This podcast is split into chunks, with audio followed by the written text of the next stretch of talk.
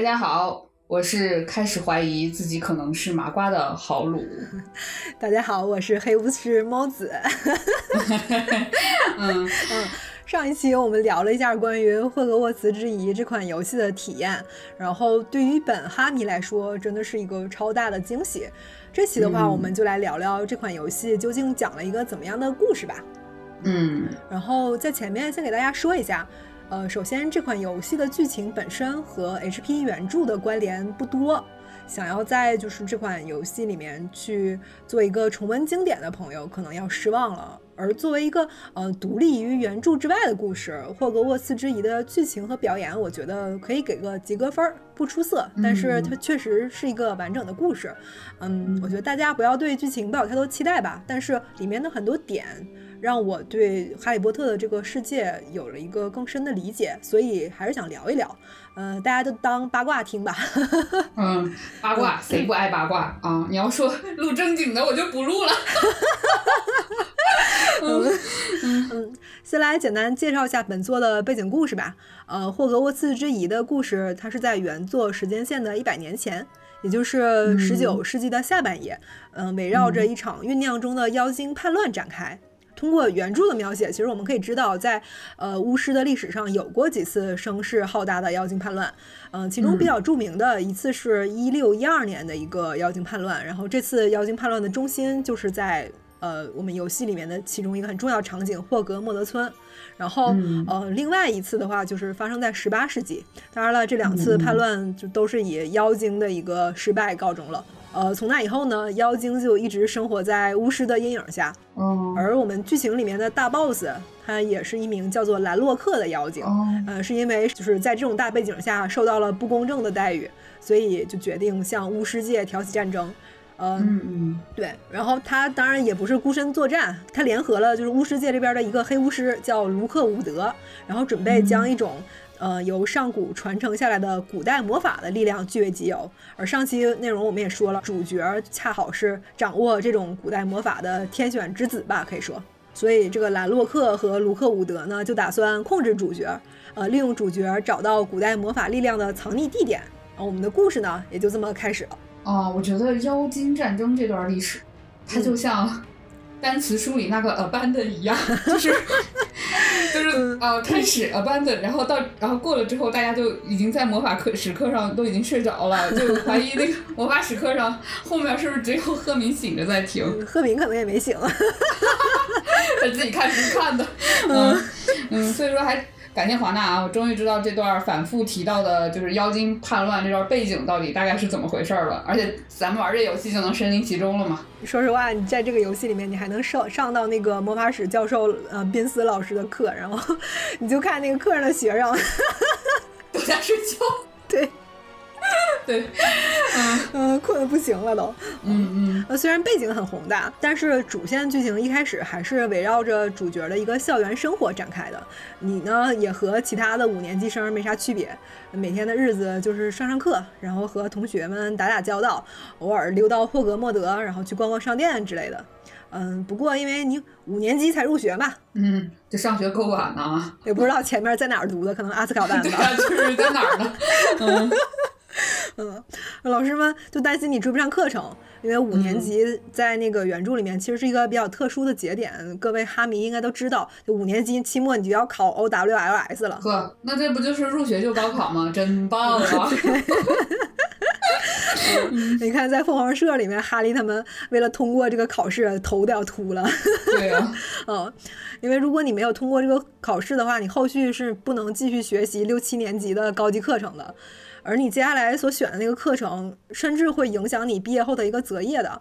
嗯、比如说像斯内普任教时候那个魔药课，他会就会表示说，OWLS 里面你不能达到优秀成绩的话，是没有办法继续学习的。嗯嗯，属于导师和学生进行双选。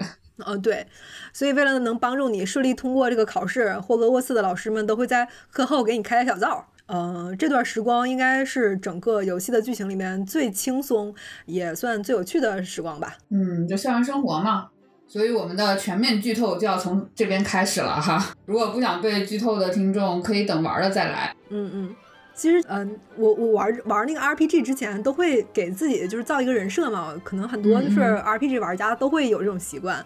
然后我这次就是捏的是一个出身于格兰芬多的黑巫师。嗯，嗯，嗯没错，就算要当黑巫师，我也要当格兰芬多的黑巫师。行，大家记住这个 flag 啊，就是因为我们上期也说过了。后来我在在这条路上半途而废了，嗯嗯，就是因为我不想违心的去选后面的一个选项，导致我学的那个咒语最后那个分支就没有了。嗯，我说到这儿的话，呃，玩过这个游戏的听众应该都知道我说的是哪个选项。嗯，我还不知道。嗯，对，因为很多人都没选。嗯，对，嗯，我平时玩游戏的时候，就尤其是 RPG 嘛。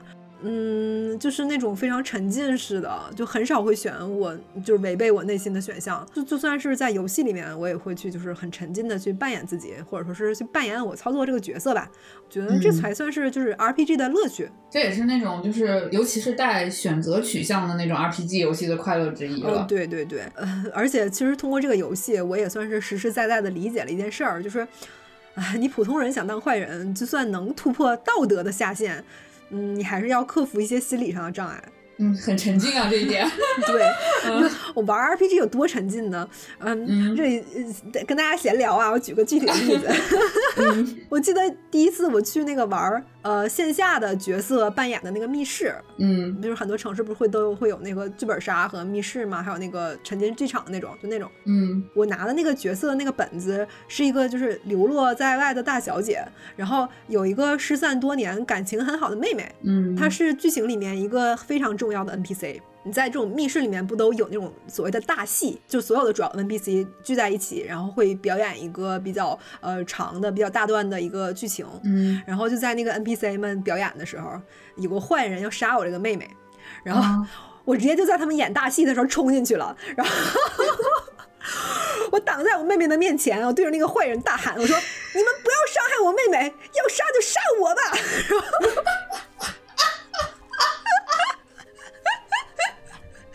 然后，然后在场的所有 NPC 都愣住了，你看人家整不会了呀，他们可能真的没有见过我这种玩家，就玩过密室的朋友应该都能感受到我就当时的那种尴尬，因为你这个时候玩家你是不可以插手的，但是我第一次玩我不知道，我后来还好靠那个 NPC 的演技圆回来了，真的。哎，真的好社死，而且很对不起那场一起玩的 PC。嗯，扯远了。嗯，话说回来，就一开始，我为我为了能创造一个能让格兰芬多也能自然接触黑魔法的机会，这是怎样一个机会？那我给我给自己的角色取的姓氏叫冈特。什么地狱冈？行，嗯，就是伏地魔的妈妈的那个家族，然后，嗯，斯莱特林的后代嘛，嗯，嗯，好像不太对呀，说说有点歪了，感觉不太对呢，嗯，然后还给自己脑了一个就是类似于小天狼星那种背景故事，嗯，但是让我没想到的是，我一进学校就遇到了我表哥。就是我们上期不是说，就主角同学里面也有一个姓冈特的吗？然后而且他还是个戏份很重的角色，他有一个单独的支线。然后对，然后 我们后面讲支线的时候会讲到，哎呀，当时我我当时第一次见到这个角色的时候，我真的非常心虚，因为人家是真的冈特，我是个赝品呐。嗯，不过我此之疑那个主线剧情就是，嗯，他虽然就是只讲了一个非常简单的故事吧。嗯，但是他却把 IP 的那个世界观、叙事玩法，还有剧情演出这三个方面结合的特别好。而且剧情对话里面就是到处充满那种英式幽默，那种特别诙谐的气氛。嗯，在游戏里面，它会根据你所选择的学院不同，剧情方面它也有做差分。虽然呃只有最开始入学的一小段和后面的就是主线剧情里面其中的一环的内容，但是也是能看出就是制作组他在剧情制作这个方面还是蛮有诚意的。那如果是我们拉文克劳的话，那会是一些什么？智力竞赛，啊，对，确实确实是就解谜啊，啊，真的，哦，对，嗯，我先讲格兰芬多，因为这是呃我自己做的，啊，然后其他的其他三个学院我都是云的。好的好的。那格兰芬多的主线剧情里面，你有机会去接触到那个学院的幽灵尼古拉斯爵士。嗯，当然，大家就更熟悉他的另外一个名字，就是差点没头的尼克。嗯嗯，你去接受他的邀请，然后前往霍格沃茨郊外的那个南瓜墓地，去参加无头猎手俱乐部的聚会。然后我记得书里面也有写类似的剧情，就是嗯，哈利和罗恩他俩去干过类似的事儿，应该是密室那本吧，也是被那个尼克邀请，然后去参加幽灵的宴会。啊，对对对，万圣节的时候嘛，就别人人家别人都在那儿吃南南瓜派啊什么的，他们去冷的像太平间 一样的幽灵聚会，然后我记得里面还描写那种虫子啊，这种装饰什么的，活的。对，而且那个幽灵们他们不吃东西嘛，所以他们也吃不着。对，这次也差不多。嗯嗯，在剧情里面你可以看到，就是呃，尼克他从这个时候。就努力想要加入 无头猎手俱乐部 对，但是失败了，而且一直到哈利那个时代也没成功，一百多年了都。哦，哎，我记得当时那个真正的那一群就是无头骑士出现的时候，尼克就像一个 faker，对他，他藕断丝连，藕断丝连。如果你是赫奇帕奇的学子的话，你就是在这段剧情里面，你会来到我们熟悉的阿兹卡班。我们熟悉的阿兹卡。对，那拜访一个嗯被摄魂怪折磨了数十年，然后已经接近癫狂的一个女囚犯安妮，或者说是像你们拉文克劳，呃，你就会拜访学校里面的那个猫头鹰棚屋，破解一个霍格沃茨曾经的学生，呃，叫查理德·杰克道尔，他留下的一个谜题。那如果要是斯莱特林的话，你就会结识咱们布莱克校长的家养小精灵，然后他会告诉你说，他所服侍的那个前任主人也是呃曾经的布莱克家的大小姐阿波罗尼亚，然后差点把他头砍掉的故事。嗯，差点没头的小精灵。啊，因为呃，布莱克家族的传统不就是你如果他家的家养小精灵不能再服侍主人了，然后布莱克家的人就会把他那个头砍下来，然后粘在装饰板上。对对对对，老传统嘛，属于是啊。哎，对，哎，我那我想问一下，就是那如果想体验不同的学院的话，存档是可以有多个的吗？嗯，可以的。我记得是有十个存档，好像你可以，你可以在里面尝试过很多段不同的魔法人生。哦，那就好，不然就对对，嗯，都可以的，都可以的。嗯嗯。虽然这四个分支任务单独看起来没啥联系，但是就是我那天云这四个任务的时候，我突然发现，就是如果把它们连起来看，就变成了一个呃非常嗯怎么说呢，就是。非常耐人寻味的故事，嗯，开始好奇了我。哦，可能就算玩过游戏的听众朋友也没注意到这段。我在这儿就把这个故事的来龙去脉可以给大家讲一下。这个故事要从一个叫理查德·杰克道尔的那个男学生说起，啊，就是我们刚才在拉文克劳那个分支里面提到那个男生。嗯嗯，他呢是嗯贯穿这一环的，就是所有的学院的任务的一个关键人物。这个男生有一说一啊，就长得还挺好看的，反正主要是体现在呃游戏的建模上。你我就嗯，但是呢，好死不死是个渣男，还是个很自以为是的渣男。他就是一直很很喜欢布莱克家的大小姐，就是我们前面说的那个阿波罗尼亚布莱克，呃，斯莱特林学院分支里面他要砍加小精灵脑袋那个。嗯嗯嗯，布莱克对他也算是有点意思吧。就和他关系很密切，虽然他长得好看的是吧？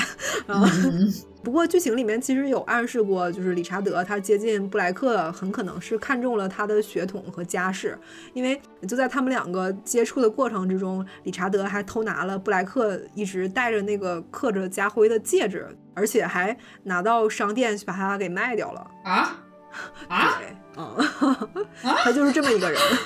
我啊行，嗯。嗯，而与此同时呢，他还和一个麻瓜出身的女学生安妮，就是呃我们前面说的赫奇帕奇分支里面那个女囚犯啊，当然这个时候他还是个学生，嗯，就和安妮也勾勾搭搭，嗯，但是安妮她一直很喜欢理查德，然后呢，理查德又不明确拒绝她，就是海王 在那养鱼呢，嗯，嗯，还经常邀请他一起出去探险啥的。理查德这个人吧，整天就喜欢研究一些什么谜题呀、探险啊之类的事儿。然后因为这个安妮她是个很聪明的女生，我不知道是不是就麻瓜出生的女生都很聪明，像赫敏这种。嗯嗯，而且她破解谜题也特别拿手。理查德可能就是看中了他这一点吧，我估计。嗯，我去，他这是想靠追女人创业还是怎么着？就感觉像在那装备技能、装财富装备，然后什么对智慧装备、解谜装备，对对对。嗯，后面还有更过分的，听我讲，就是有一天呢，理查德他找到了一张从某本书上撕下来的一个书页，然后这个书页它是一个类似于藏宝图的东西。嗯嗯，关于这个书页的由来，你在呃斯莱特林和格兰芬多的任务里面，你会听到两种不同的说法。哦，嗯，就是在格兰芬多那个分支里面，你会从理查德本人，嗯，其实这个时候他已经死了。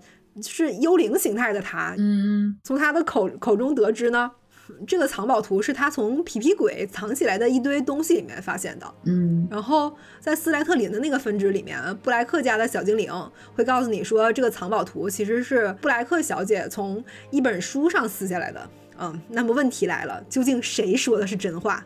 你觉得谁说的是真话？嗯，我觉得，嗯。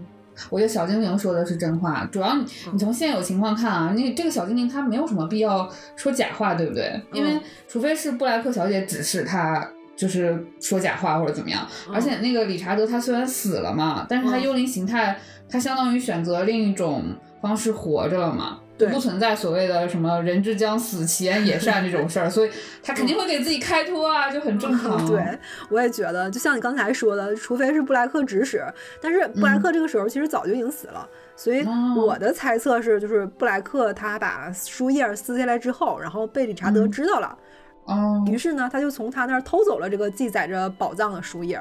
嗯，不能怪我恶意揣测哈。嗯，因为这个男的他之前是有前科的，就是他不光是偷了布莱克家族的传家宝，然后他还偷了人奥利凡德那个祖传的魔杖，就在剧情里面会讲。切格瓦拉。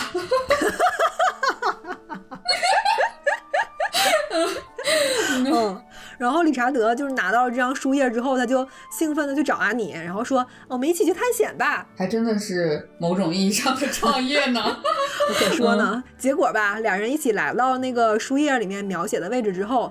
嗯，用理查德自己的话来说，就是身体一轻，然后他人就无了，就 很突然。哦，嗯，那从后续的剧情里面，你能知道，就是他这个所谓的藏宝图，其实记载的是一个镇守古代魔法秘密的密室。哦，然后那个应该算是咱主角的地盘。嗯嗯嗯。所以理查德他刚一进去，他就直接被那个看守密室的石像守卫给斩首了。哦。而和他一起去的安妮，在逃出了这个密室之后，很快就作为杀害理查德的那个嫌疑人被逮捕了。哦，然后剧情里说，就是布莱克是出于对安妮的嫉妒，因为呃，安妮和理查德一起出去探险了嘛，而且安妮还是麻瓜出身。嗯，布莱克家族对待麻瓜血统巫师那个态度，大家应该也都知道。对，肯定忍不了。嗯，对于是他就在法庭审判上做了伪证。嗯，然后安妮呢自己他又没有不在场证明，因为他确实是去了嘛。嗯，估计十九。九世纪那个巫师界的法律可能也比较草率，于是安妮就含冤入狱，一直在阿斯卡班待了几十年，真正的阿斯卡班校友啊。哦，行，对，嗯呃，这段是还愿的支线，然后你当那个还愿的主角去见他的时候，他已经被摄魂怪折磨的不成人形了。而布莱克家的这个大小姐呢，她也没啥好下场。就是故事开始的时候，她就已经不在人世了。哦，根据布莱克那个家养小精灵说，她后来也是疯疯癫癫，就神志不清了。所以，理查德这个渣男真是害人害己。嗯，虽然听到这里还是不知道树叶是谁的，但是理查德真不行啊，真的不行啊。嗯，不过没关系，只要你加入我们格兰芬多，你就有机会打爆渣男的狗头，物理打爆。物理打爆。对，嗯，在格兰芬多那个专属任务里面，你需要就是找到有理查德的头伪装成的南瓜，然后用魔杖把它打爆。什这什么奇奇怪怪但很解气的任务，很棒。前面这个咱说的只是一个关于古代魔法秘密的引子，然后后面随着故事的发展呢，我们会知道，呃，埋藏在霍格沃茨地下很多年，就是关于那个古代魔法的秘密。嗯嗯。就是原来呢，在霍格沃茨教师里面一直有一个叫守护者的组织，他们是代代相传那种感觉，然后守护这个用于建造霍格沃茨城堡的这股力量。那本来吧，就一直是风平浪静的。然后有一天呢，一名五年级的转学生来到了霍格沃茨。怎么怎么好像有点 熟悉？啊，当然不是主角哈。嗯嗯，是一名叫莫加纳的学生，他也是呃五年级的一个转学生。呃，剧情里面说呢，她是一名具有非凡天赋的女巫，也是和主角一样掌握古代魔法力量的人。但是莫加纳她也是一名非常具有野心的巫师。她毕业之后留在了霍格沃茨任教。嗯嗯，当然教的就是我们的霍格沃茨的高危职位——黑魔法防御课教师。哎呀，这课真不能教啊！这个 对，然后嗯，任教之后呢，自然也就成了这个守护者里面的一员。但是吧，嗯，他没有仅仅满足于守护这种力量。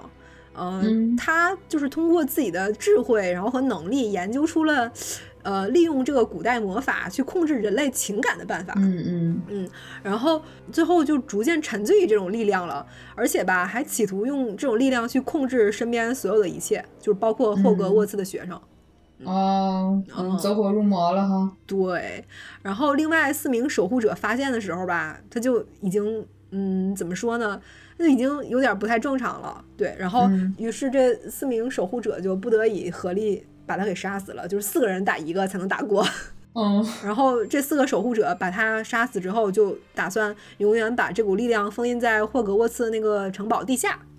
嗯，然后为了之后不再发生这样的事儿吧，守护者就各自建造了就是试炼的宫殿。只有拥有强大实力而且心地善良的人才能通过试炼，呃，重新去发现这个古代魔法的秘密。嗯，呃，我们主角呢，最终也通过了守护者们的考验。你不通过的话，你剧情推不下去。哦，是哦，这样。然后最后就是摧毁了那个大反派莱洛克还有卢克伍德的阴谋。嗯，嗯，整个主线剧情的脉络大概就是这样了。嗯，感觉是那种很正统的一个英雄故事。嗯，是，呃，为了你之后的游玩体验，我讲的比较简单。啊，谢谢。我们要我们要全讲。然后值得一提的是，在其中一个试炼的宫殿里面，它有一个致敬死亡圣器的故事，就玩家会进入一本书里。在一个类似绘本的线条画的场景里面去找，你要去找到呃老魔杖、隐形衣还有魔法石这三样死亡圣器，然后躲过死神的追杀。哦，这个宫殿我感觉无论是美术还是关卡设计都很惊艳。嗯，他把死亡圣器的故事还有本作的这个背景融合在一起了，还挺有意思的。嗯，哎，听着挺挺棒的这边，因为我当时看那个狮翁比 豆。没，我 不能加儿化音。没事，你加也行。笔豆儿，给你个大笔豆儿。太奇怪。这个地方听着挺棒的，因为我当时看《诗翁笔豆》故事集的时候，就觉得，嗯，整个故事都特别适合画成绘本那种。嗯，对，这是个黑暗绘本。黑暗绘本。嗯。主线部分我们就说这么多吧，毕竟你之后还要玩儿。大家可能也有的要最后才玩。对对对，嗯，整体剧情的展开就是你能看出来，它不是很出乎意料，就属于那种四平八稳，然后挑不出什么毛病，但是也没太多惊喜的故事。不过做完主线之后，大家可以去那个老师的办公室逛逛，可以找到很多老师们的私人信件，然后里面的内容很有趣，我觉得，嗯，比如你可以看到，嗯，布莱克校长治疗疥疮的秘密。对不起，对啊，这个有可能会恶心到大家，但我刚才脑海中一下子飘过的是 痔疮，然后我就想说，哎，布莱克校长禁止。魁地奇会不会是因为他骑扫帚会痛啊？可能是吧，我就觉得好合理。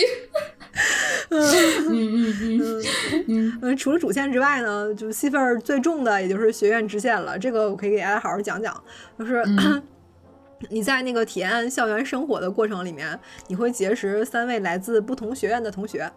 嗯，你不管选哪个学院都是。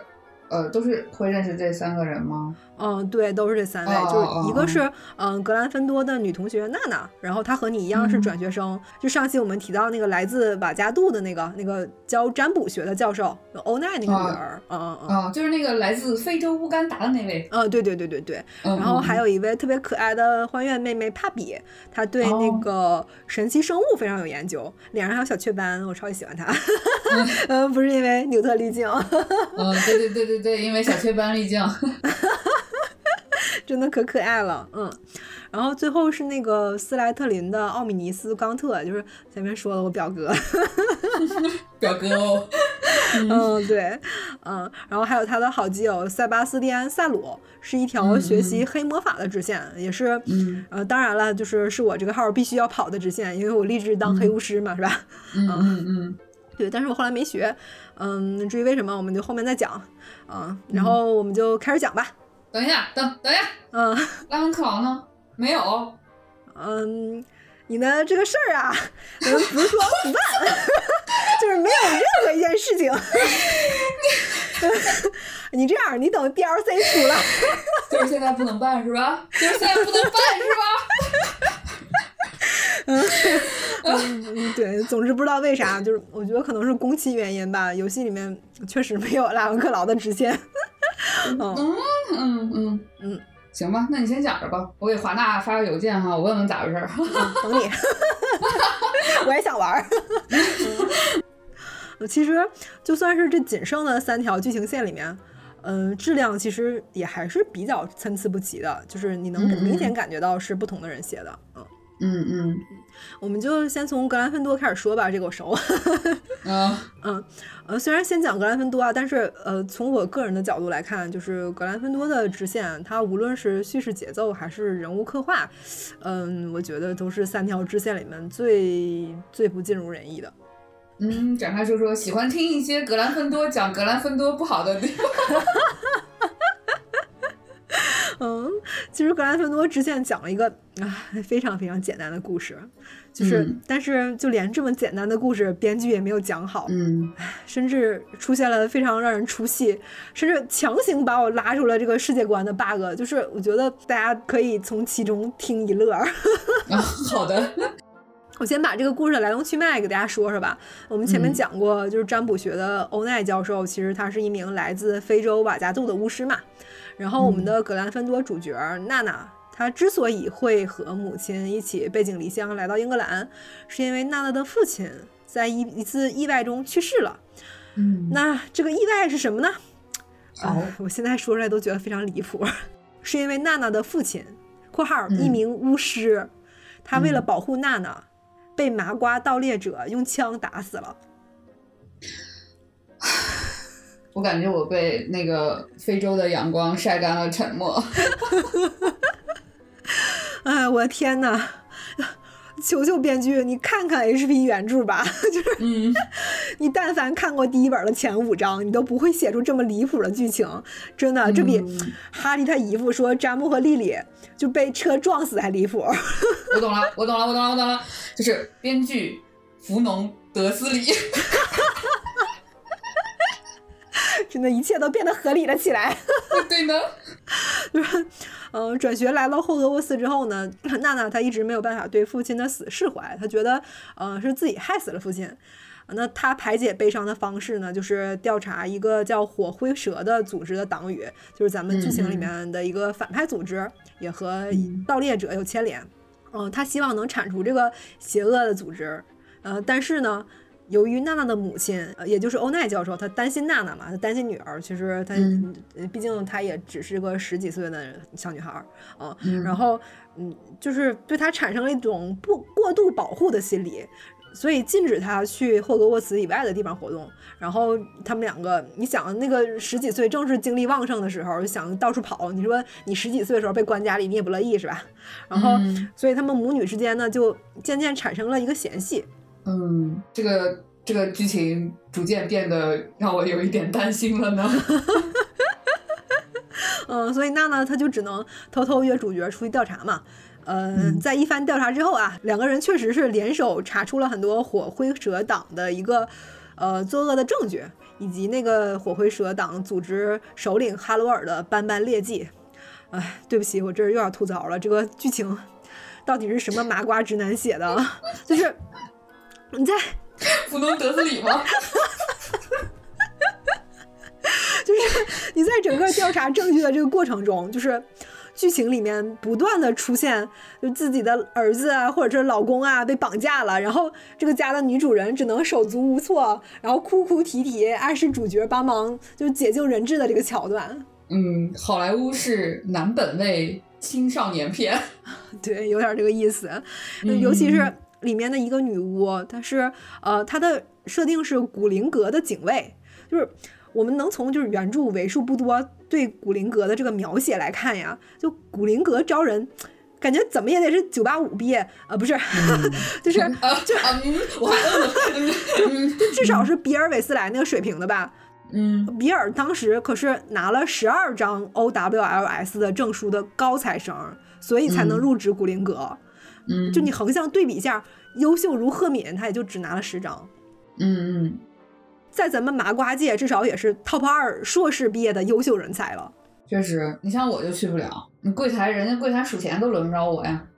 嗯，但是吧，就是这么一位优秀的职业女性，就只能靠一个五年级的学生帮忙。嗯，剧剧情里面虽然解释了为啥吧，但是我觉得不是很能说服我。是，然后那个，哎，那个反派哈罗尔也很弱智，说是黑巫师组织的二把手，但是他所作所为就感觉，嗯，他做的最大的就是最邪恶的事情就是到处给人写威胁信，然后绑架。呃，然后他那个威胁信好威胁，那个信还是用纸条写的，然后然后这个纸条吧。它就是个普通的纸条，我的哥，您好歹也是个巫师，咱能不能不要留下这么明显的证据？后来就奥罗去抓他，就是通过这个纸条抓他的。我跟你说，麻瓜，咱们麻瓜孩子啊，传情书是不是都得都会使用密语了？这哥，就感觉是。是怕被奥罗发现不了是吗？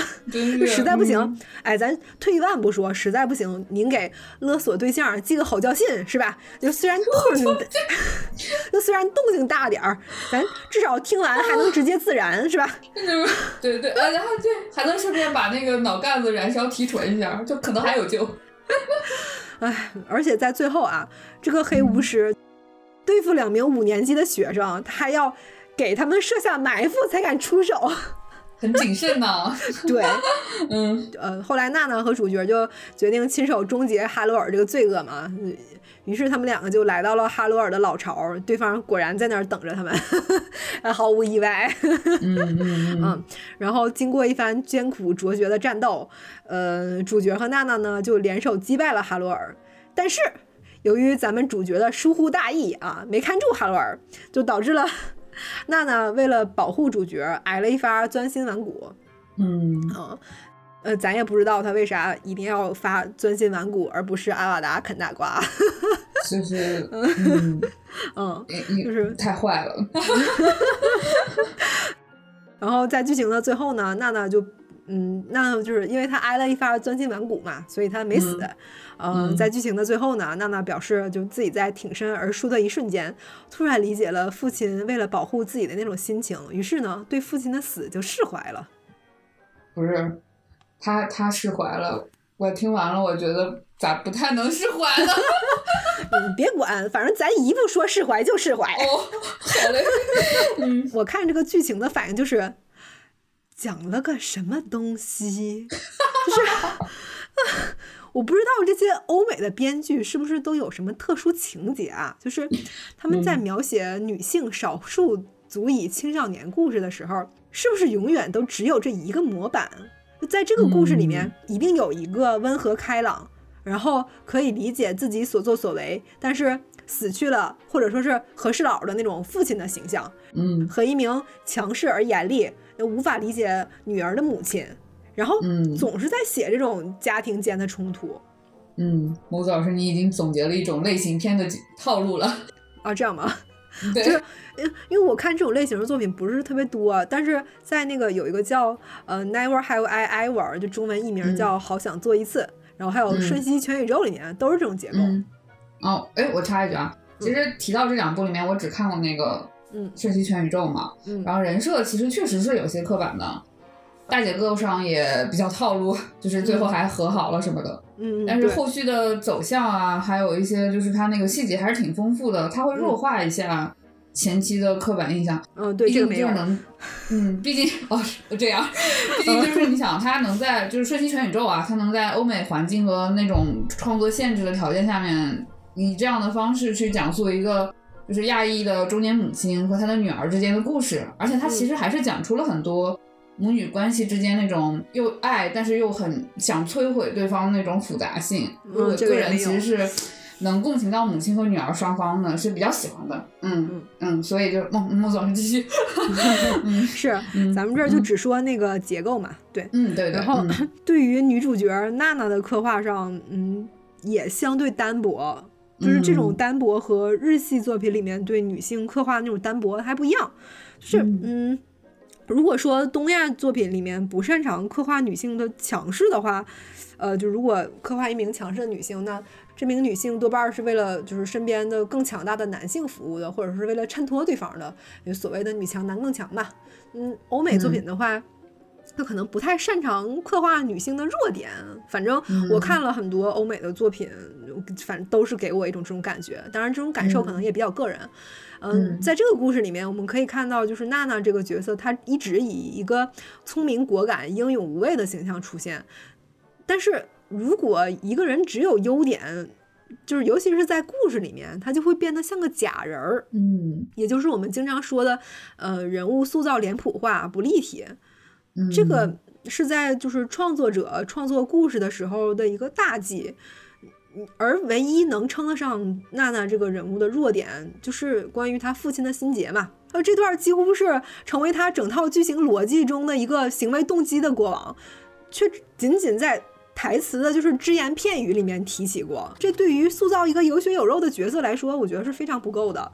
我个人认为，嗯，这和就是《哈利波特》后期罗琳对于金妮的塑造缺失，我觉得犯的是同一个毛病，就是他太完美了，没有缺点。对，就我当时看的时候就觉得特别奇怪，金妮她怎么从一个就是怯生生的那种小迷妹嘛，就一下子就变到后来那个样子了。嗯，就这方面的那个描写特别少。虽然当然她也说了一些对白，就是他跟哈利说的时候说自己的心路历程什么的，可能可以窥见一二。嗯，虽然原著的镜头一直呃聚焦在主角三人组上，但是对于金妮描写的转变，就好像。他和别的男生谈两三恋爱了，然后就突然变了一个人一样。对对，咱们这儿不展开讨论哈，就是以上也是我呃个人比较主观的看法。包括我以前看很多就是欧美作者写小说里面的女性主角，都像一个嗯就是完美无瑕的假人。嗯，其实我之前也尝试分析过这种现象，今天也是给大家分享一下我的思考吧。是，嗯，我觉得无论是东亚作品里面的女性角色，还是欧美作品里的女性角色，就是这些女性角色的塑造的脸谱化的问题，其实可以把它们归结为同样的原原因上。嗯，就是，嗯，你在男权社会的文化背景下，很多创作者这一点我们之前也讲到过，就是其实他不太会刻画真实的女性，或者说是也没咋关注过真实的女性。于是吧，那为了图省事儿，他们在刻画女性角色的时候就。套用了一个现成的模板，那区别呢，只不过是在不同的文化背景下，呃，模板也不同而已。而娜娜这个角色的刻画可以说是双重模板的 叠加的产物，就是 buff 叠满了。buff 呢？一方面吧，她是少数族裔，就他的故事被按照我们前面说的，被套进了一个少数族裔青少年的烦恼的一个模板。而另一方面呢，她作为一名女性角色，又被套进了那种欧美作品里面特别常见的勇敢无畏的女战神的模板。可以说，在写这条任务线的编剧，我觉得真是一点脑子都没动。嗯，也就难怪，就是这个故事里面出现了如此之多的嗯脱离世界观那种 bug。嗯，我觉得嗯嗯，综合来评价的话，这可能。不是魔法世界里面的故事，而是一个加了点魔法佐料的一个流水线的产物。嗯，可以说是麻瓜撰写给麻瓜看的巫师爆米花片。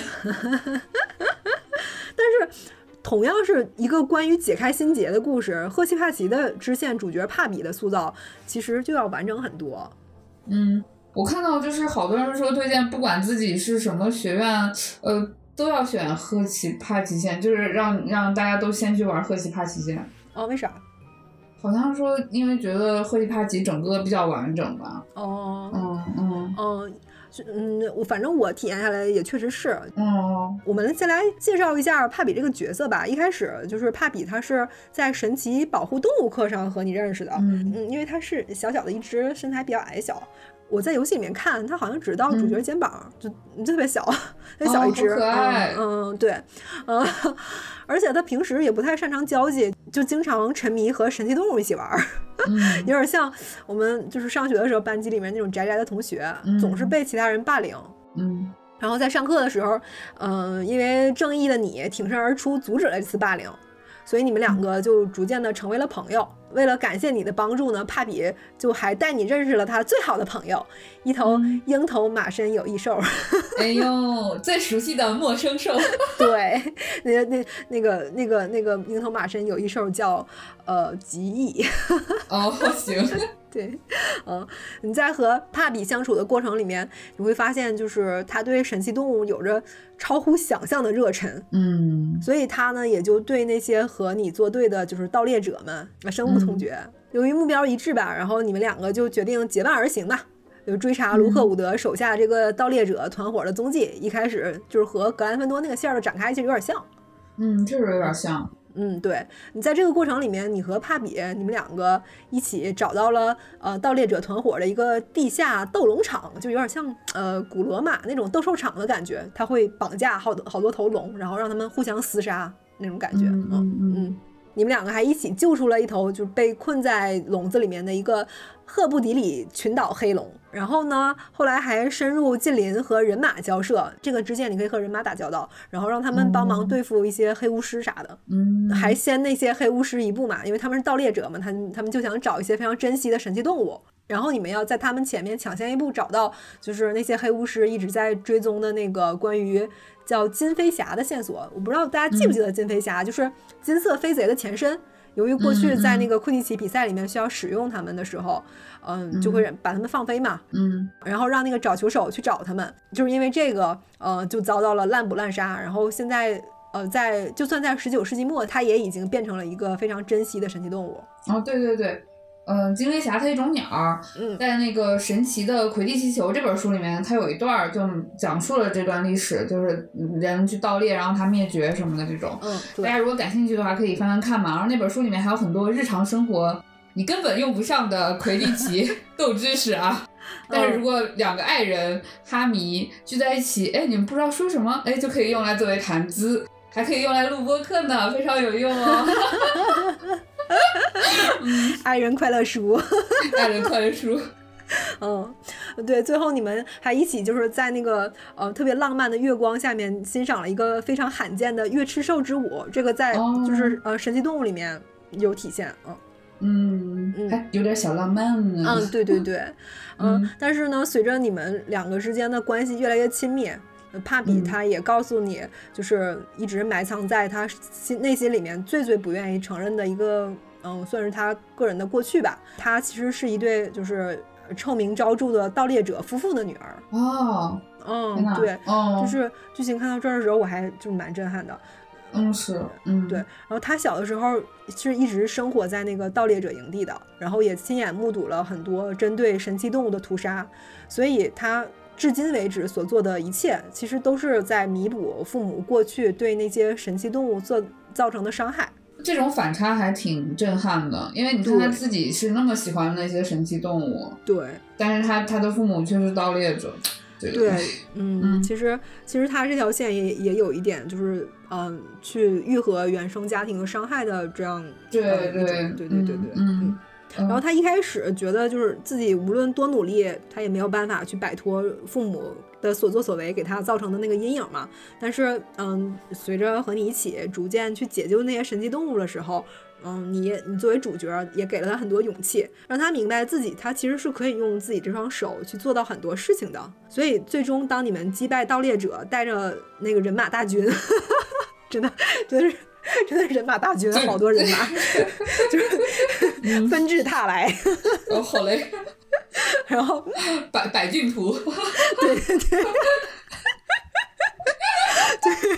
嗯，就一起来到那个金飞侠最后的栖息地的时候，嗯，你会看着那个小鸟破壳而出啊，超级可爱。然后啊，然后帕比也在这个时候完成了对于他自己内心的救赎。嗯。嗯，然后哈比这个角色也特别有意思，嗯，他夸人特别有赫奇帕奇的风范，就是 他会说你像一只沙漠艳阳下横空出世的捕鸟，就是和纽特那个你的眼睛好像火蜥蜴那个 有异曲同工之妙。对对对，嗯，而且你带帕比战斗的时候，然后他会扔我们上期说的那个欢欢快乐菜，快乐菜，咬人甘蓝，对我笑死了。还有，嗯，就是他在施你主角如果想隐身的话，你要施一个幻身咒嘛，嗯，如果你和他，如果那个帕比和你在一起的时候，他也会和你一起施幻身咒，嗯，呃，这这种细节其实这游戏做的挺好的，哦，是是。然后他在施咒的时候。嗯，他就会说，如果要是能变成一只隐形兽就好了。嗯，对，那这些细节都让帕比这个人物更加的生动立体吧，可以说。说到这儿，我们其实可以再说回一下娜娜，就是，哎，娜娜的设定我刚才忘记说了，她是一个阿尼玛格斯。啊？对，完全没有用到啊。对，说实话，这个设定就是在娜娜的那个剧情线里面。就只在台词里面体现过，嗯，对啊，然后还有，这对故事一点帮助都没有，嗯，对，就是，嗯，我觉得不是阿尼玛格斯对于这个对于这个故事完全没有影响，嗯，然后我就在想，如果战斗里面的话，娜娜能变成那个阿尼玛格斯协助主角，应该也能为这个角色增加一些亮点吧，嗯，但是不知道是做不好还是怎么样，反正最终没有做，还是挺遗憾的，嗯。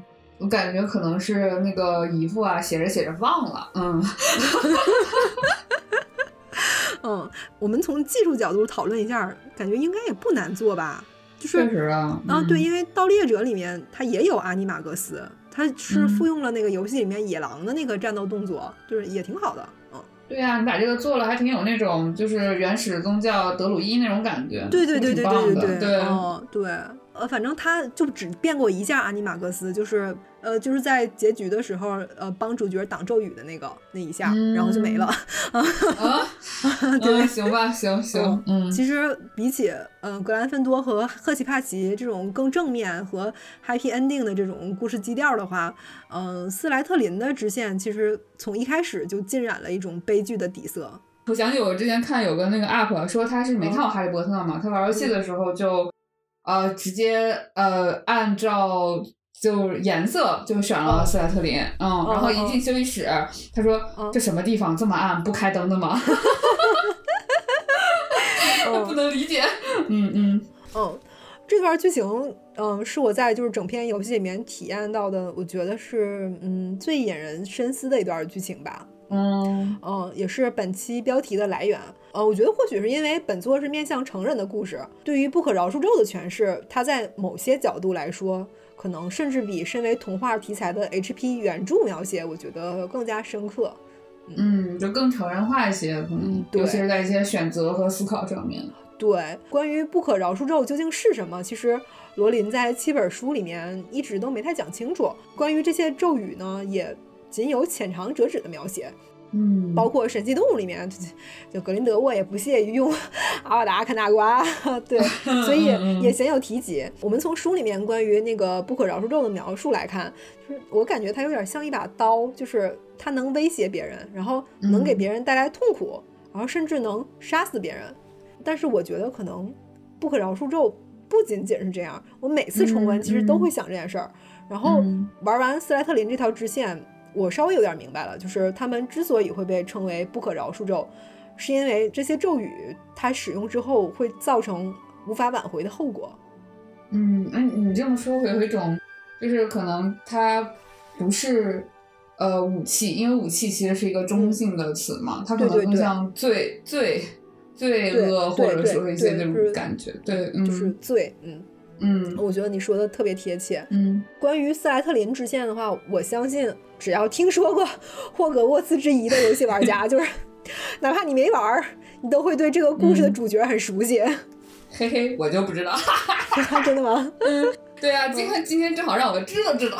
对，网上关于就是斯莱特林那个之前的梗可多了，就是 对，就是那个我们前面说到那个塞巴斯蒂安·萨鲁，就是被很多玩家戏称为真正的导师。对，因为你在这个游戏里面的所有黑魔法都是由他来教给你的。嗯 Master。对，啊，就是你你表哥的好朋友。对我表哥好朋友。开始攀亲戚了。但是这个故事它不光是塞巴斯蒂安的故事，你像刚才说的 我表哥，然后啊，对，还有另外一名角色也很重要。我们前面也说了嘛，其实冈特家族他是呃斯莱特林的那个直系血脉啊。我这个亲戚他叫奥米尼斯冈特。然后我们在那个 H.P 的小说里面能知道，就是伏地魔出生的那个年代，就是冈特家族已经非常落魄了。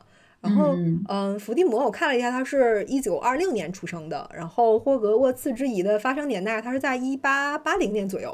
然后从奥米尼斯的叙述来看，当时的冈特家族还算是比较显赫的。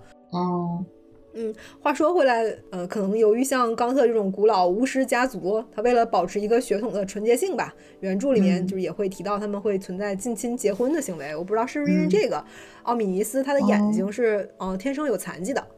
啊，嗯，对他看不见东西，呃，平时就只能依靠魔杖来感应一切。不过从他在那个游戏里面的表现来看，我觉得视力这种东西好像也不是很重要。嗯，毕竟 对，毕竟电子竞技不需要视力，真的就是，就他他可以拿着他可以拿着魔杖，就是感应到所有人，就是周围的所有东西，就不知道是不是跟那个开红外了，对红外热成像有关系。啊。嗯，反正无论如何吧，奥米尼斯他非常痛恨自己的家族，有点像是小天狼星那种心态。因为在奥米尼斯小的时候，就他的家人就是属于那种非常传统的斯莱特林，逼迫他向无辜的人释放钻心囊骨。小孩子嘛，肯定不愿意啊。然后冈特家这帮人也挺狠的，就反过来向奥米尼斯施咒，然后就逼迫他妥协。所以奥米尼斯他一直很讨厌那那些就是痴迷于黑魔法的家人。确实，嗯嗯，然后也对不可饶恕咒深恶痛绝。然后另外一位呢，就是塞巴斯蒂安的双胞胎妹妹安妮。哦，这个跟之前那个赫奇帕迪线被摄魂怪折磨疯那个安妮，她不是一个安妮哈。呃，不是不是重名了。哦，那行，嗯。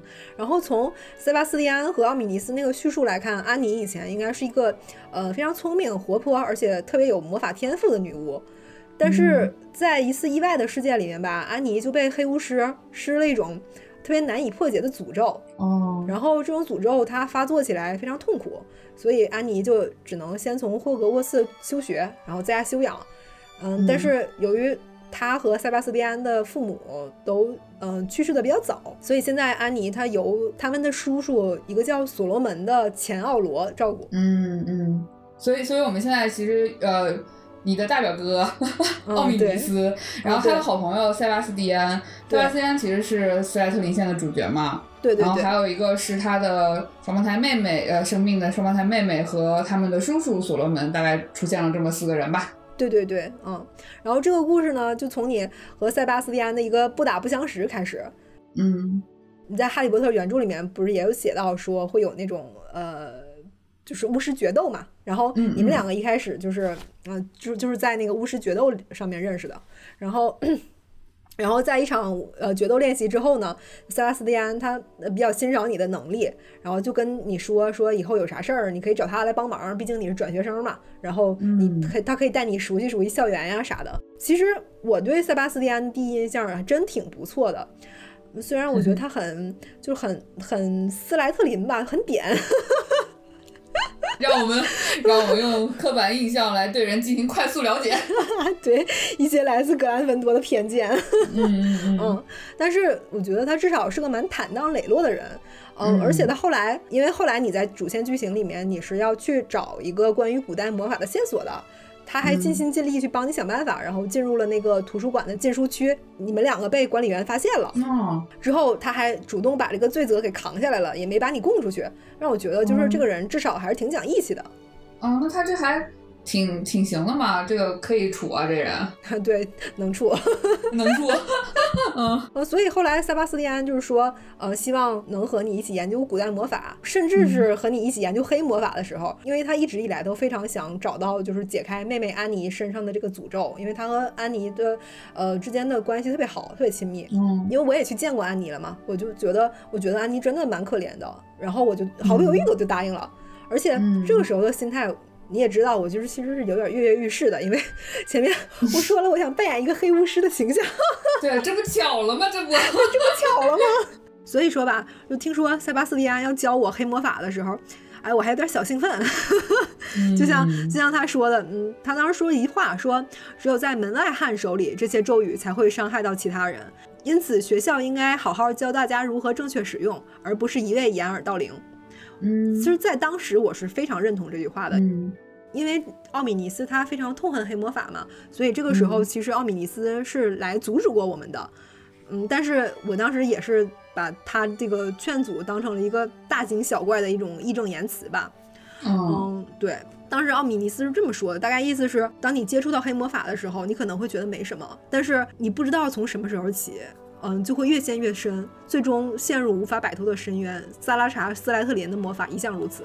哎呀，其实现实中很多事情也都是这样的嘛，就是你滑坡总是很快的，而且你也没法控制。你想刹车的时候，可能已经来不及了。是，但是，嗯，为了能救安妮呢，就是我们还是说服了奥米尼斯和我们一起去调查城堡里面有一个萨拉查斯莱特林留下的一个密室。嗯，这个斯莱特林真是喜欢密室，左一个右一个。啊。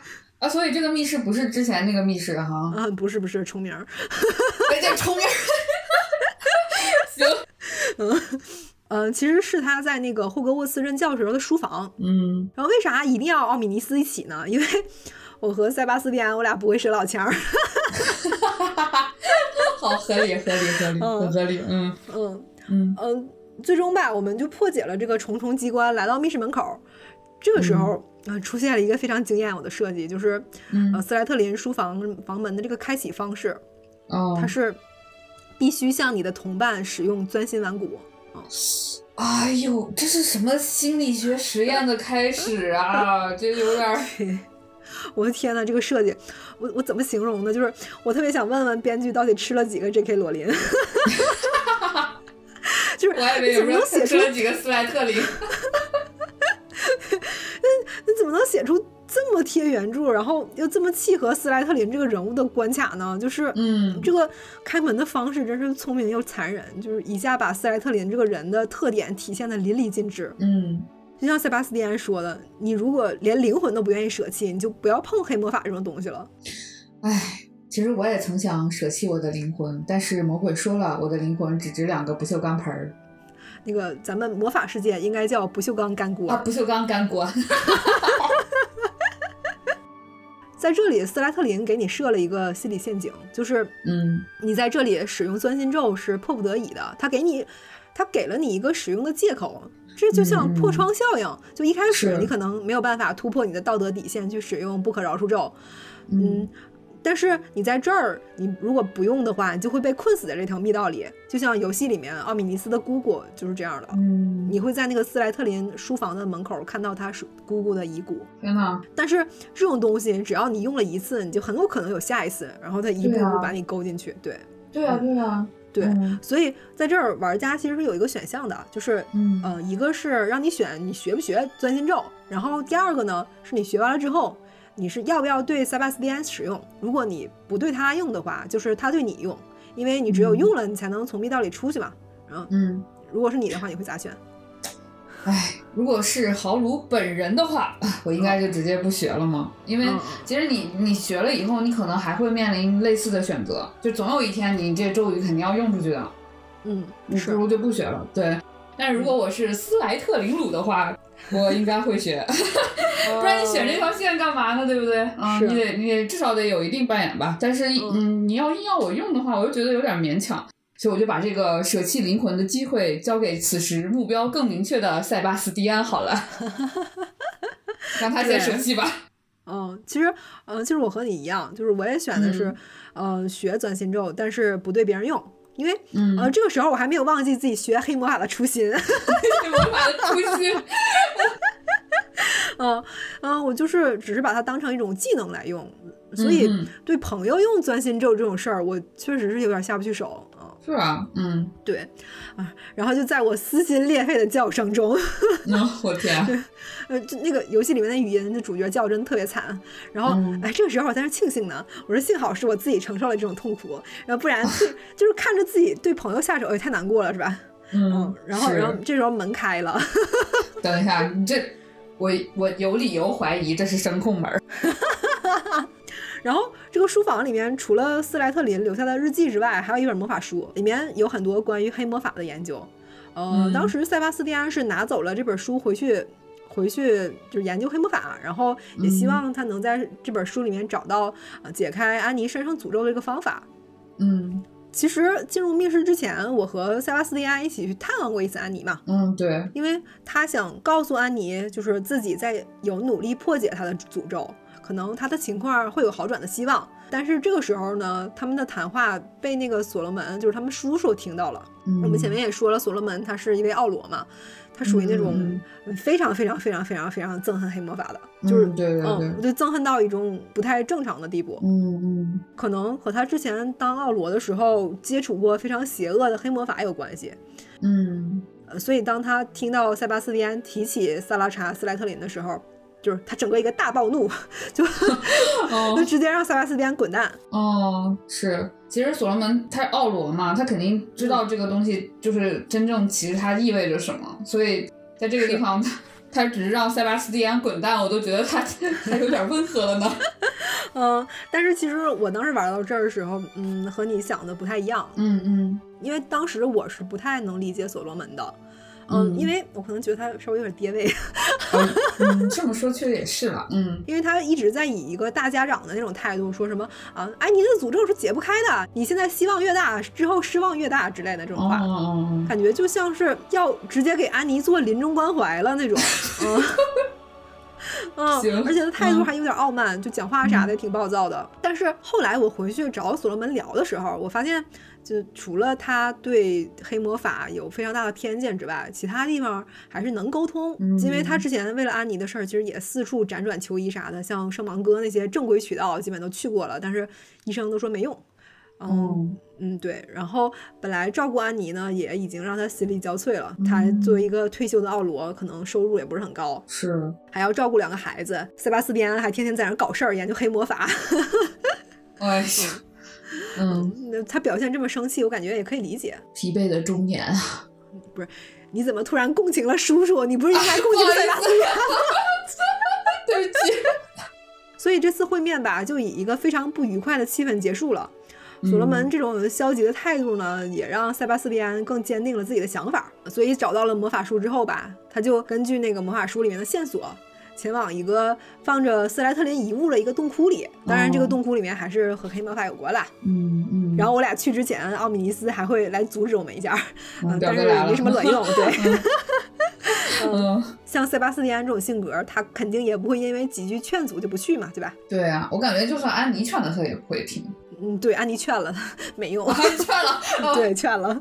嗯。后来我复盘了一下，其实塞巴斯蒂安对于奥米尼斯，嗯，我怎么说呢？就感觉在这段友谊里面。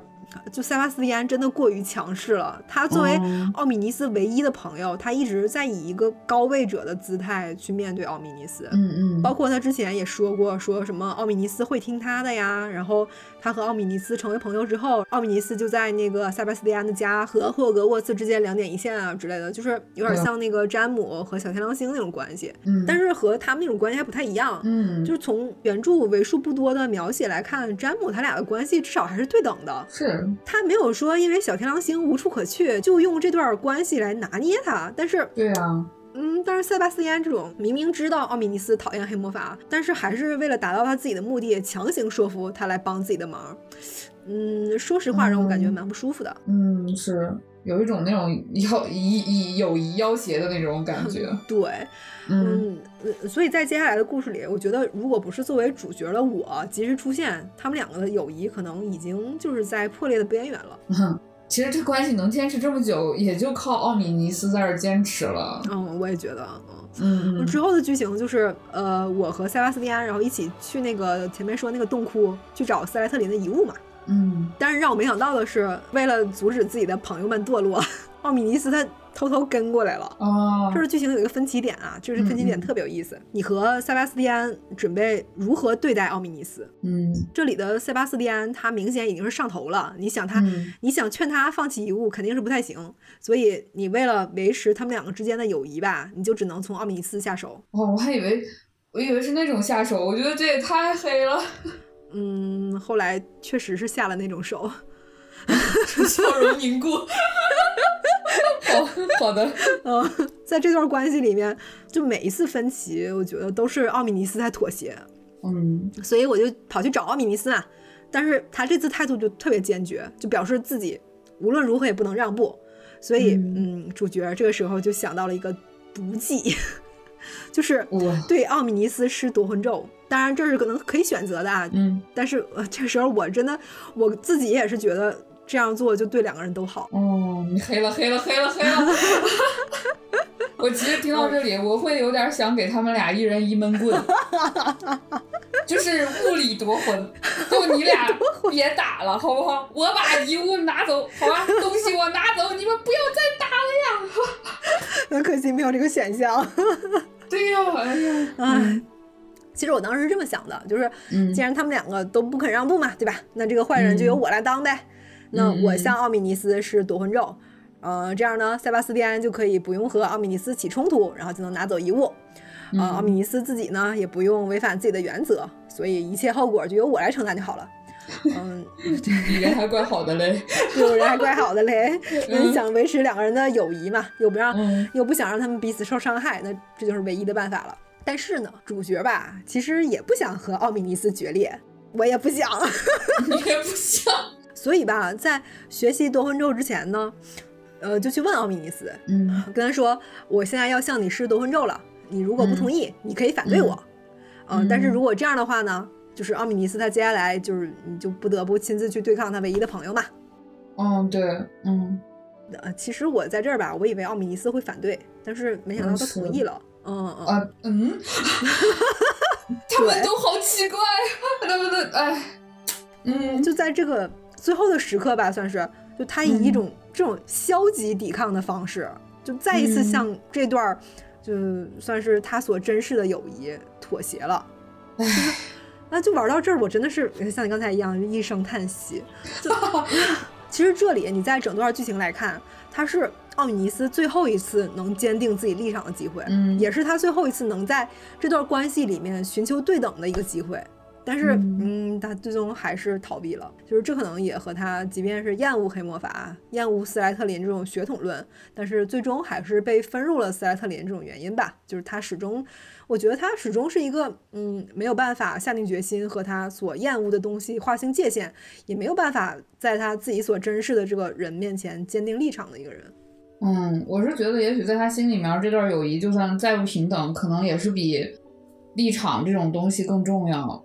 就是他可能真正想要的，或者说真正执着的东西，就是这份友谊。所以即使是退让、逃避，他也要维持这种 友谊平和的假象。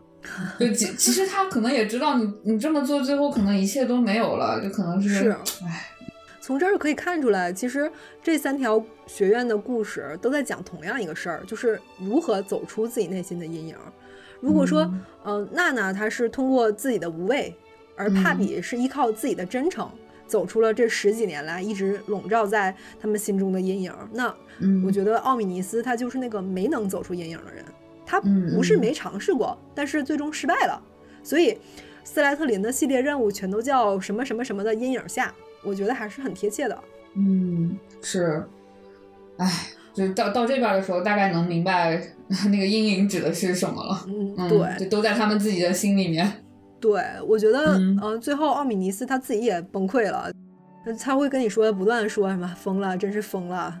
我觉得他这儿的说的疯了，可能也不光是说为了能维持他们之间的友谊，然后居然想出来这种馊主意的主角，哦，还有，对，还有可能呃，为了救妹妹，然后一步一步去踏入这个黑魔法深渊的塞巴斯蒂安，呃，最后的话可能也是在说，居然会同意如此荒谬的这种提议的自己。嗯，确实，唉，感觉真的是悲剧套悲剧啊！所以这真是像滚雪球一样，一步一步的去滚，滚向了一个最大的悲剧。嗯嗯，所以我就向奥米尼斯施了夺魂咒嘛。嗯嗯，他表现就是那种非常乖巧的站在一边，然后等待我发号施令。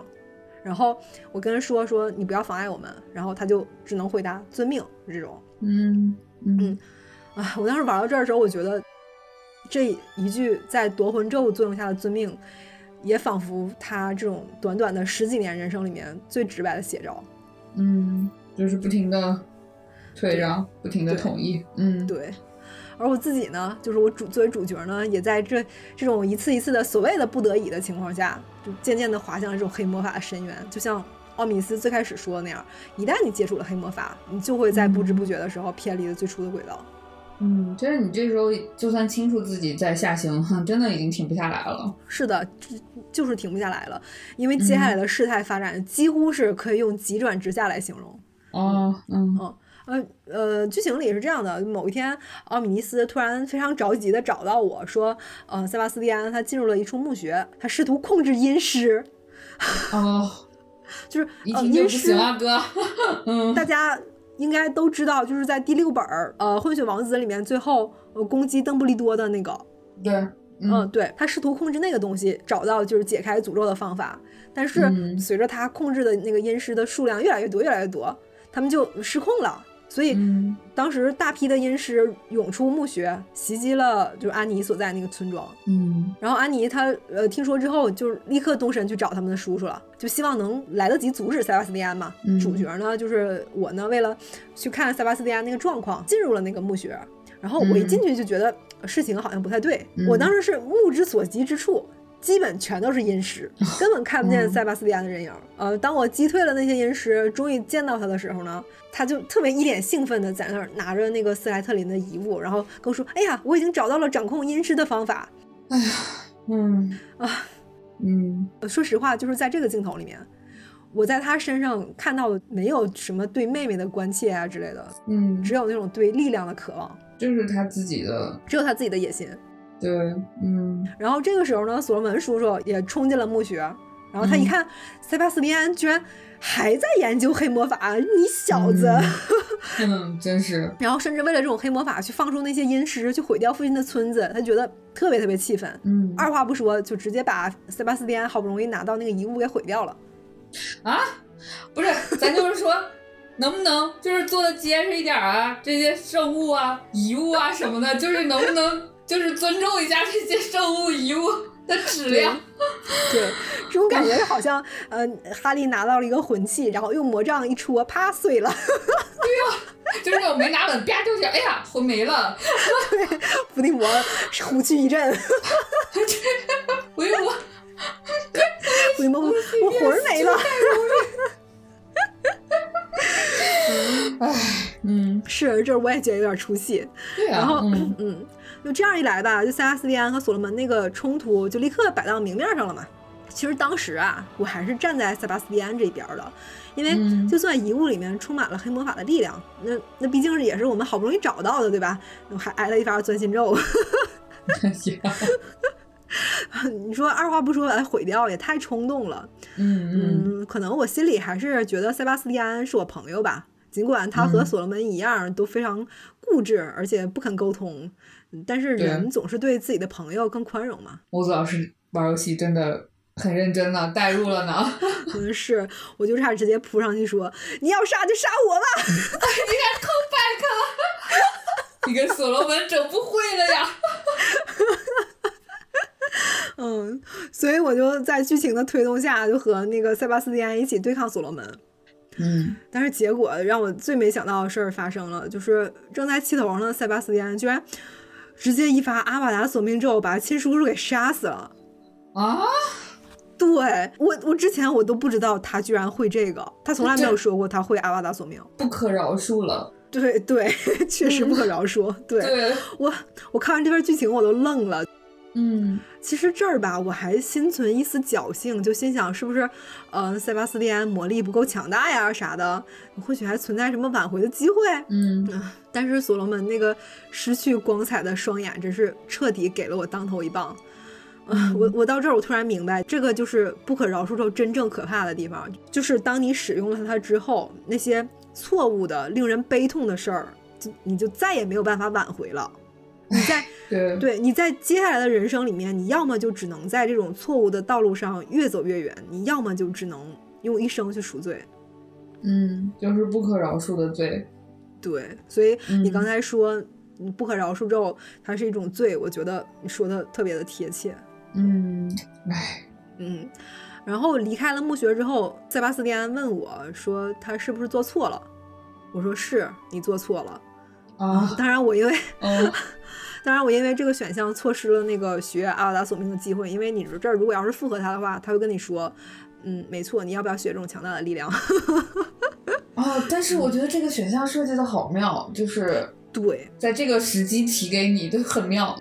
对，但是我、我嗯真的没有办法选，我真的没有办法做这种违心的选择。嗯，理解理解，嗯嗯，最重要的是，其实当时我这个号就差这个咒语就成型了。哎呦我的天呐，嗯，我相当于就是这个号的 DPS 我比别人少一大截儿。嗯，而且我们上期也说了，就是这个游戏的到现在也不能洗脸儿。就是它会不会就专门设定这样，让你的选项变得额外的有代入感？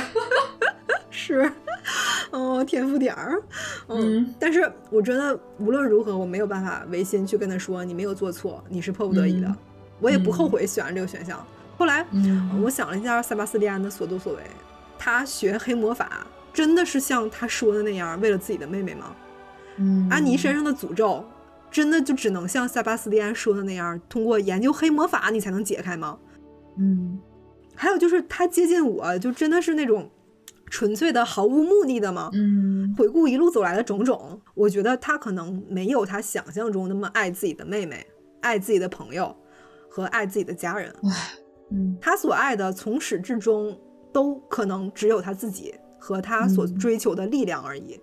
嗯，就他这灵魂舍弃了，他也没换来什么实在的东西啊。嗯，后来回到学校之后吧，然后奥米尼斯问我咋办，哎，这俩人咋都问我呢？我他这是可能对知道你是主角，我这是弱小可怜，又无助啊！他哎，他们那儿没有选项条儿。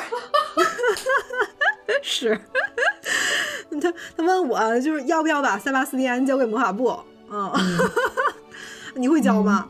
如果是你的话，呃，是豪鲁本鲁的话，我估计这个时候应该会拉着奥米尼斯，我们仨人一起自首，因为毕竟都不是什么好人啊，都干坏事儿了。我跟你说，但是如果是斯莱特林鲁的话，嗯，我应该不会送，嗯，但是我可能也不会再把塞巴斯蒂安当朋友了吧。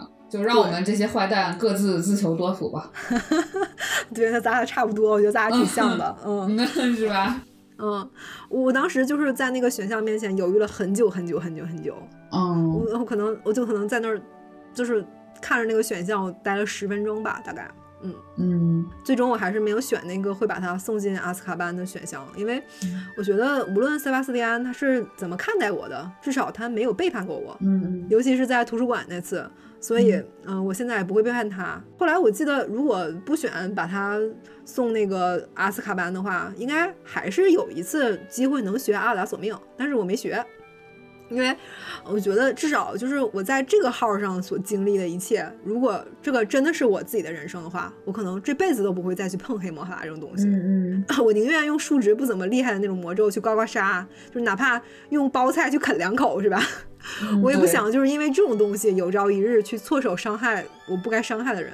所以现在我回想起塞巴斯蒂安当初说的那个学校应该好好教大家如何正确使用黑魔法，不是一味掩耳盗铃这种话，嗯，我觉得掩耳盗铃的应该是他自己才对。他用充满谎言的说辞掩盖了自己的野心，但是最终却因为自己城府不足而功亏一篑了。去除了朋友这层滤镜之外，我觉得他在我眼里就像个鲁莽的大傻子。大傻子。其实我很希望最后安妮和他的决裂能成为他自省和赎罪的动力，而不是染指黑魔法的又一个方便的借口。其实这人吧，就总想控制自己不了解呀，或者说比自己强大多的东西，然后觉得不碰这类东西的人都是软弱的。不知道真正的强大，很多时候其实还是来自于那种畏惧和克制。对，其实，在这个故事里，我反而更喜欢奥米尼斯。虽然他意志不那么坚定吧，面对朋友的时候，可能有时候也比较缺乏原则。但是他在那种家庭下长大，他能不被同化就已经非常厉害了。而且，就算他个性软弱，至少说明他是个比较温柔的人。那可是呢，咱大表哥。嗯。啊，这个故事真的听的 很唏嘘，而且他也很就是细节很多，嗯，对，心理的东西也很多。是，很多时候你都要面对一种心理的博弈，然后去去做出你自己的选择。嗯嗯，哎，呃，接下来我们说点轻松的吧。嗯，是。除了学院任务之外，这个游戏里面大概还有二十几个短支线吧，然后内容也挺丰富的。嗯，在这些支线任务里，多半是对，嗯，本作一个魔法世界观的延伸，讲述了魔法世界里面很多不同人群的画像，比如像主线里面琢磨比较少的妖精叛乱，还有一些比如像霍格沃茨有球兵屋，然后不是前面有一幅那个巨怪跳芭蕾那个挂毯。那个对对对那个那个东西嘛，对，然后还解释了这条挂毯的由来，对，嗯，特别有意思。然后里面的一些角色也很鲜活，而且主要的探索玩法就在这儿。嗯，喜欢 City Walk 的小伙伴有福了。对对对，希望大家还是不要错过。嗯嗯，我印象里面比较深的是一个叫呃家养小精灵的困境的任务。然后他讲了一个家养小精灵为了帮盗猎者主人去寻找珍稀材料，却在矿洞里面遇难的故事，算是丰满了原著里面略显单薄的一个家养小精灵线吧。嗯，还有一个任务叫真正的朋友啊，这是我最最最喜欢的支线任务。他讲了嗯三个从霍格沃茨毕业的女生之间的友谊。哦，嗯。这三位主人公呢，一个是草药学教授加里克，嗯，一个是三把扫帚的老板希罗娜，嗯，还有一个是住在上霍格米村的陶乐斯，嗯，在完成任务的过程中，你会通过他们的过去的信件了解他们在上学时候发生的事儿，虽然都是一些无关紧要的那种女生的小八卦，对。嗯。对，也知道就是咱们上学的时候，女生之间都会，呃，都会说一些聊一些八卦呀，然后聊聊学校的事儿啊，对对对对，那些，嗯，挺美好的。然后我记得我上高中的时候，还经常和我的朋友 传纸条，差不多就是这种，对，嗯。然后，呃，比如说像在你家过暑假很开心呀，然后这学年的快递奇杯哪个球队能赢啊之类的，就这种很简单，但是你还是能从就是字里行间感受到这三名主人公校园生活的快乐和美好。嗯，重启人生之霍格沃茨篇。对，嗯，虽然任务线还算比较丰富吧，但是呃，体感上来看，支线和小任务的剧情，我感觉好像砍了不少啊，没做完。嗯，之前对项目组的访谈里面也说过，就是说这个项目的进度其实工期蛮赶的，只能说就是希望有朝一日还有对，只能说希望有朝一日还有出 DLC 的机会吧，然后能通过这种形式来补完这些遗憾。哎，早点来个大更新，把拉文克劳线给我补上呀！是啊，哎，啊，其实这个游戏我本来。打算简单讲讲就讲完了，天哪！没想到讲了两期才勉勉强强能讲完，真的很勉强，因为我们而且这两期都会很长的。对，嗯，我确实是挺喜欢这个游戏的，它弥补了我作为一个哈利波特粉丝这么多年来没等到猫头鹰的遗憾。嗯。对，也像我我在这期节目里面说的这样，就是我实实在在的算是过了一段拥有魔法的人生。嗯，也期待早日更新 DLC，然后它能扩扩充一个更丰富的魔法世界吧。